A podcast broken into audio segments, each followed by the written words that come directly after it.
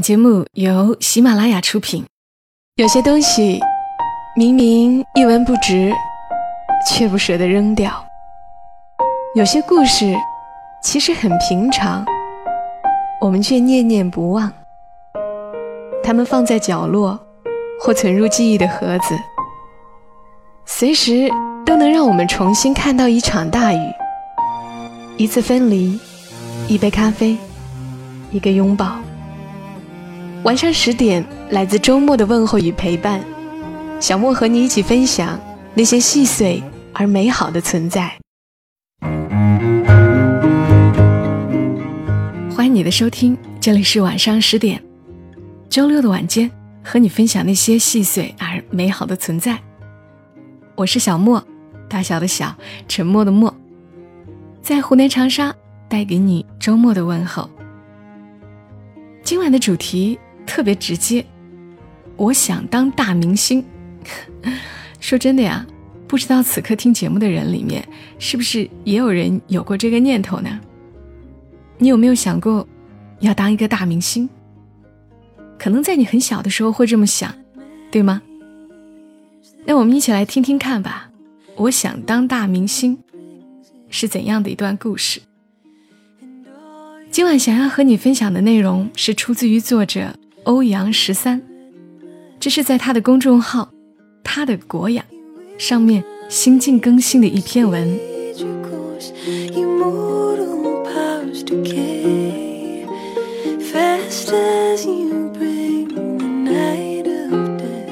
我想当大明星，作者欧阳十三。前些天我们去承德，选几个小演员。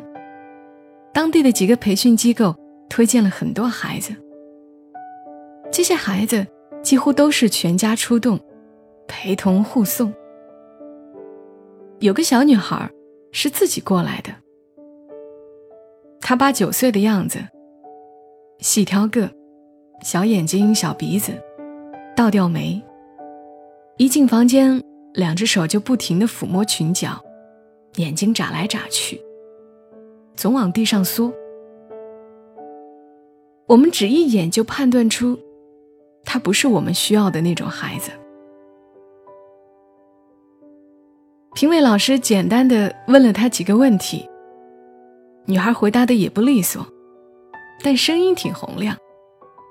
他演了一段宋小宝的相声，一个搞笑活泼的角色，被他演得苦大仇深。几分钟后。制片人让他停下来，出去等消息。小女孩急了，说还准备了一段舞蹈，她跳舞很厉害的。同行的一个老师笑了，说：“宝贝儿，我们是过来挑小演员的，跳舞厉害不管用。”他听完愣住了，腰杆挺得笔直，也不走，也不说话。过一会儿，鼻尖儿就红了。老师，我刚表现不好，准备的也不够充分。我等您面完其他人，再过来补一次，好不好？到底只是一个年幼的孩子，谁也不忍心拒绝他，就答应了。但我们都觉得，他挨到下午会受不住。自己走了的，因为这次海选是从早上八点半开始的，这群孩子们可能早上六点就起来了，要等到下午六点多才结束。这么长时间，连我们大人都吃不消。一上午过去，没遇到几个合适的孩子，大家都有点乏累不堪。这时候。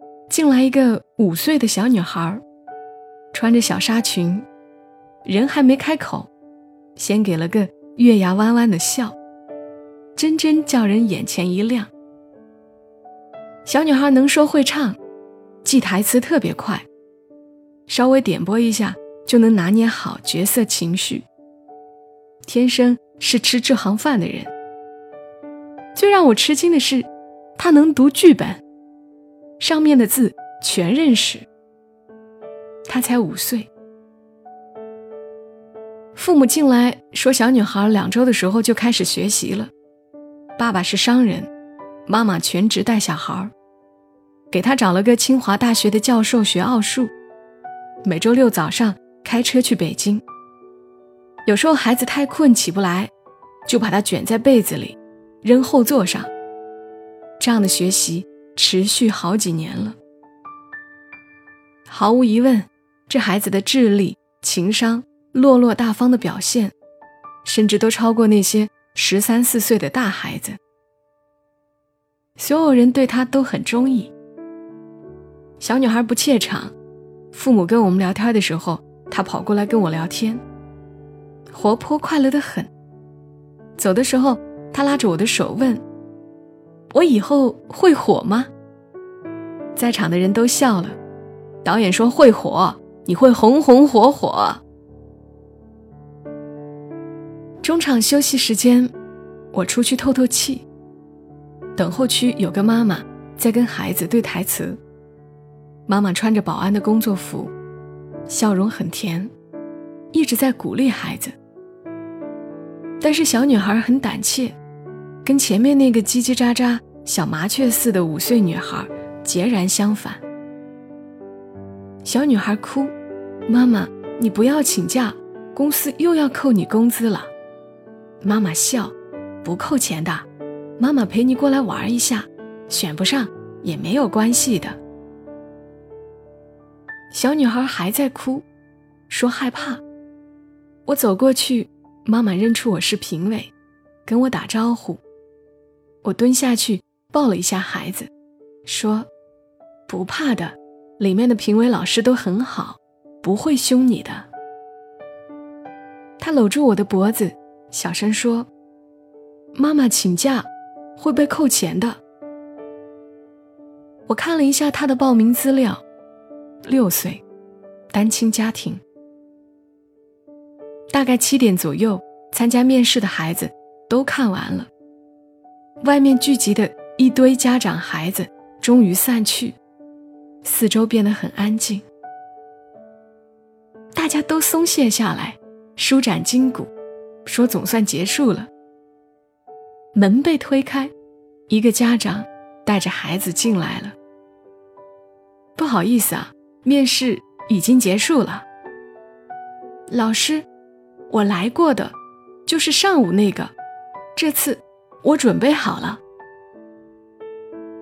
原来是那个细眉眼的小女孩。这次她大胆了很多，但是演的痕迹太明显，表情僵硬。她没有属于这个年龄段真正的笑。小女孩出去后，领她过来的家长说，她只是小女孩的邻居。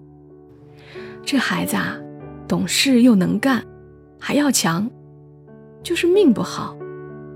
他爸爸是工地上的民工，妈妈又有病，刚做完开颅手术，孩子还一直坚持跳舞。我出去看，女孩坐在走廊的角落里，外面已经没人了，空荡荡的过道显得她身影特别单薄。他看到我，腾的一下站起身，叫了声“老师”。我这次表现是不是好多了，老师？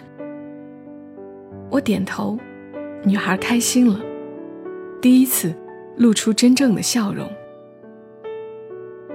我想以后当大明星。你不是喜欢跳舞吗？为什么不想当舞蹈家呢？他歪着脑袋想了想，回我：“因为当大明星更赚钱呀。”回北京的路上，我跟朋友讲，这个女孩就是我以前的样子，在一个不合适的位置上，拼命追寻不属于自己的东西，很累，很辛苦，可就是不愿意认输，总觉得。只是努力不够，要是再用力一点，就赢了。朋友给我讲了一个故事，他说有只蚂蚁在地上看蓝天白云，觉得特美，就找了一棵很高的树往上爬，以为爬到树顶就能触到蓝天白云。在爬的过程中，他时不时被风吹落，前面的努力全部白费，只好重新开始，再一点点往上爬。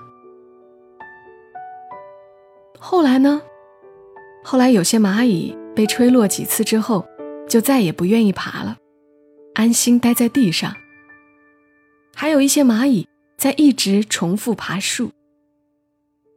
也有可能，终于有一只蚂蚁爬到树顶了，发现蓝天白云还是这么远。那它会自杀吗？不会，它会再找一棵更高的树。或者回到地面上，不管哪一种，都是好的。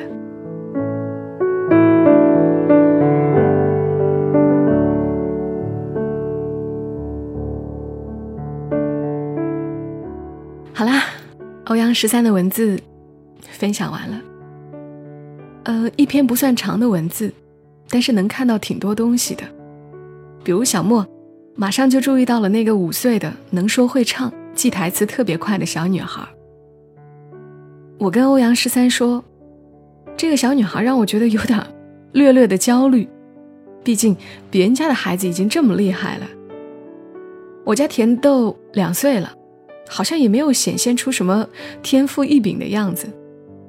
更重要的是，我也不是那种能够坚持早早报奥数，娃还没醒就开车送去学习的妈妈，我是那种。娃睡了，只愿意他久睡一会儿，我可以休息一下的妈妈。但是十三跟我说，其实这次看这些孩子，他发现缺爱才是最可怕的。能够让孩子沐浴在爱的环境下，才是最重要的。但至于怎么样才让孩子觉得自己被爱，估计又要另起一篇了。我们都如一只只。想要看风景的蚂蚁，是爬了几次被风吹下来就安心的待在地上，还是即便爬到了顶，还愿意爬更高的树上再去看一看？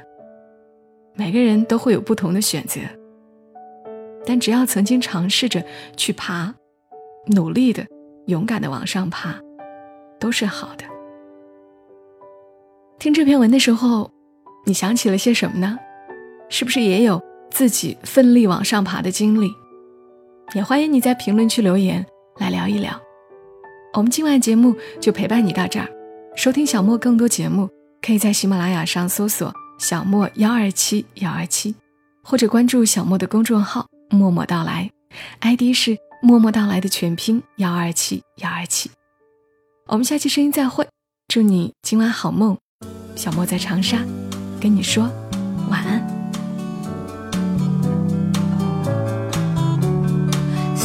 Le seul vide que je comblerai peut-être, le seul horizon que je vois par la fenêtre, le seul sommeil qui pourra me faire renaître. Je t'embrasserai juste avant de disparaître,